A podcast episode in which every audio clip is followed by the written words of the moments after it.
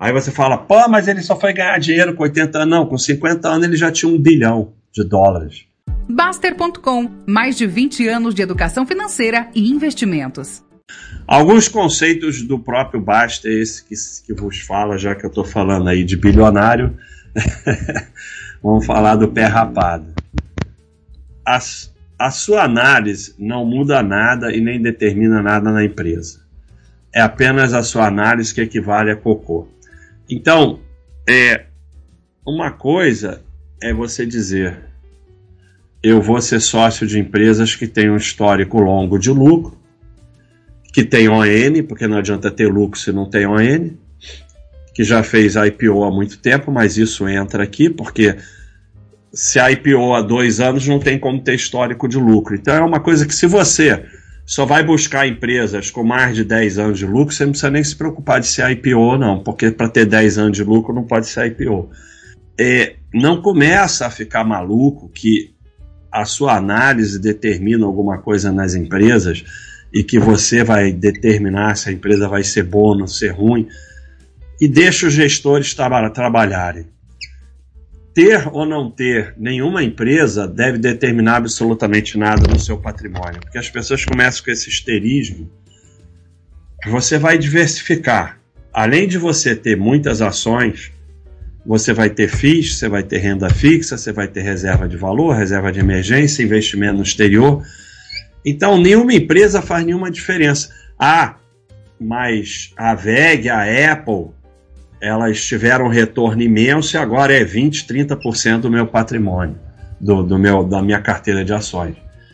Tá bom, mas isso aconteceu. Vai acontecer se você diversificar, de algumas crescerem bastante. Mas você não pode ficar obcecado que tem que ter uma empresa. Sabe? Não faz a menor diferença. Se está muito complicado, esquece. Analisar uma empresa em detalhes por hora não muda uma vírgula o risco da empresa. As pessoas criam essa maluquice. O risco da empresa é o mesmo, não importa quantas horas você analisou. Se você colocar em ações dinheiro que precisa, vai retirar das ações menos que colocou. Isso é uma regra de ouro. Você só pode ter ações o que te deixa confortável e dinheiro que você não precisa. Porque quando o mercado estava subindo sem parar até o ano passado, todo mundo tinha 100% em ações. Tiago faz as análises de patrimônio aqui do site e falava para mim: é todo mundo com 100% em ações. Agora não tem mais ninguém com 100% em ações. Não quer dizer que você não possa ter um percentual razoável, mas é bom que você comece com ele pequeno e vá aumentando, porque quando você bota 100% em ações, você vai vender tudo no fundo em pânico. Com certeza. Não há nada, nada, nada mais burro no que se refere a ações do que a alocação inteligente. A alocação inteligente é o pessoal que vende ação porque já subiu demais. Então o Peter Lynch fala: tudo o que você precisa é alguns grandes vencedores, que é o que ele chama de ten bagger aí você sai deles. O grande ganho vai vir de, de algumas, das VEG da vida, da Droga Rara. Se você sair, já era. E você vai sair lá atrás. Você não vai sair na hora certa. E mesmo que você saia na hora certa, tá aqui, você vai terminar com muito menos patrimônio. Isso aqui é o trader perfeito, que saiu sempre na hora certa, entrou na hora certa. Você vai ter, você não vai sair na hora certa, mas mesmo que saia, você vai terminar com menos patrimônio. Para investidores, o retorno diminui conforme a atividade aumenta. Warren Buffett. Então, resultado, retorno dos investimentos, atividade. Quanto mais atividade, menor retorno, como foi mostrado aqui. Mais atividade, menor retorno. O seu pensamento com ações deve ser não mexe, não vende, só compra e acumula.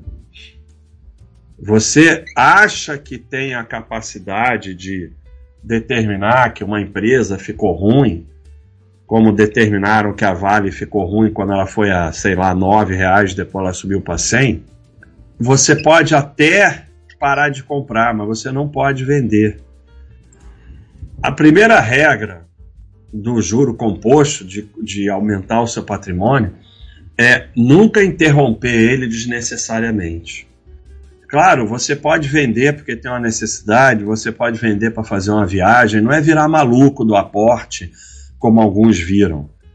Mas, a princípio, você só investe, você só investe, só compra e deixa aquilo agir. É assim que você vai se beneficiar das ações. Aí você vê o gráfico do Warren Buffett, que, que acontece? O crescimento é tão grande aqui no, nos últimos anos que os outros parecem pequeno, mas se você apagar essas três últimas barras, isso aqui também vai fazer assim. Aí você fala, pô, mas ele só foi ganhar dinheiro com 80 anos. Não, com 50 anos ele já tinha um bilhão de dólares. Ninguém precisa ter mais do que um bilhão de dólares. É só mostrando que isso aqui só acontece deixando quieto. Mas esse gráfico nem é tão bom por causa disso que eu falei, porque essas três últimas barras distorcem muito. Se você tirar essas três últimas barras, você vai ver bastante crescimento aqui no início. Não no início, início, mas depois de 10, 20 anos. Aí você vai ver você, o espertão, quanto tempo o americano médio guarda ações. Em 1960, 8 anos. 75, 83, 92, 2001, 2010, é, 6 meses. Agora deve estar 3 meses. O mercado se tornou extremamente eficiente em fazer vocês girarem. Cada vez é mais fácil, é um clique só. As informações cada vez mais rápido, criar esterismo com notícia cada vez mais fácil e as pessoas estão mantendo as ações por cada vez menos tempo, quando a única forma de enriquecer com ações é deixá-las quietas por muito tempo. Warren Buffett, todos esses bilionários ficaram ricos assim, guardando ações por muito tempo. Você faz o quê? Três meses em média. Na verdade, vocês devem estar fazendo uma semana, mas você vê que para o investidor médio só foi piorando, ele cada vez guarda ação menos tempo, porque é o investidor médio que se acha fera de trade. Warren Buffett compra e guarda. O investidor médio, ele fica fazendo trade e se acha fera. O ganho com ações vem de poucas empresas e poucos dias. Olha esse outro dado. Poucos dias. Então, eu falei para vocês que você vai ter 30, 40 ações e vão ser 5, 6, 7 no máximo que vão te dar o teu grande patrimônio. Ah, então eu fico só com essas, você não vai acertar. É, mas tem um outro dado impressionante, são também poucos dias. Eu vou acertar esse dia também, não vai.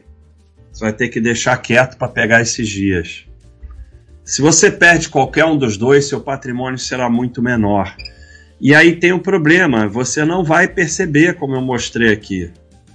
Ele vai ser muito menor, mas não quer dizer que você vai ter prejuízo e ter que pagar, você só vai ter muito menos patrimônio. Se você perder algumas dessas poucas empresas, ou se você perder algum desses poucos dias. Isso aqui é o cara que ficou quieto. Botou 10 mil, no SP500 de 1980 a 2020. Virou 700 mil. Se ele perdeu os 5 melhores dias, já virou 400. Perdeu os 10, virou 300. E assim por diante. Então, são poucas ações e poucos dias. Qual é a única forma de você ter essas ações e esses dias? Comprar muitas ações e deixar quieto é a única forma de você pegar os dois. Mas você tem aí todo um sistema te convencendo a girar cada vez mais e comprar um monte de empresa só porque dá lucro há 10 anos, sei lá, e deixar quieto é boring, né? É tedioso, não tem graça nenhuma. Mas o enriquecimento é assim, né? Então, todo o sistema te dá a impressão de esperteza, o cara que gira, o cara que faz trade, ele cria pânico em você, ele te induz a vender, te induz a, a, a girar e toda hora a carteira da semana, as empresas que resistem ao novo governo, não sei o que e tal, para você girar bastante e vocês estão girando cada vez mais. A mesma coisa, a, o enriquecimento, eu não achei, mas eu já vi o Charles Munger falando isso, que ele fala que o nosso grande ganho vem de 10% das empresas do nosso portfólio, e aí você vê que eles têm muitas empresas, mas assim, algumas são uma parte enorme do portfólio pelo crescimento enorme que tiveram essas empresas.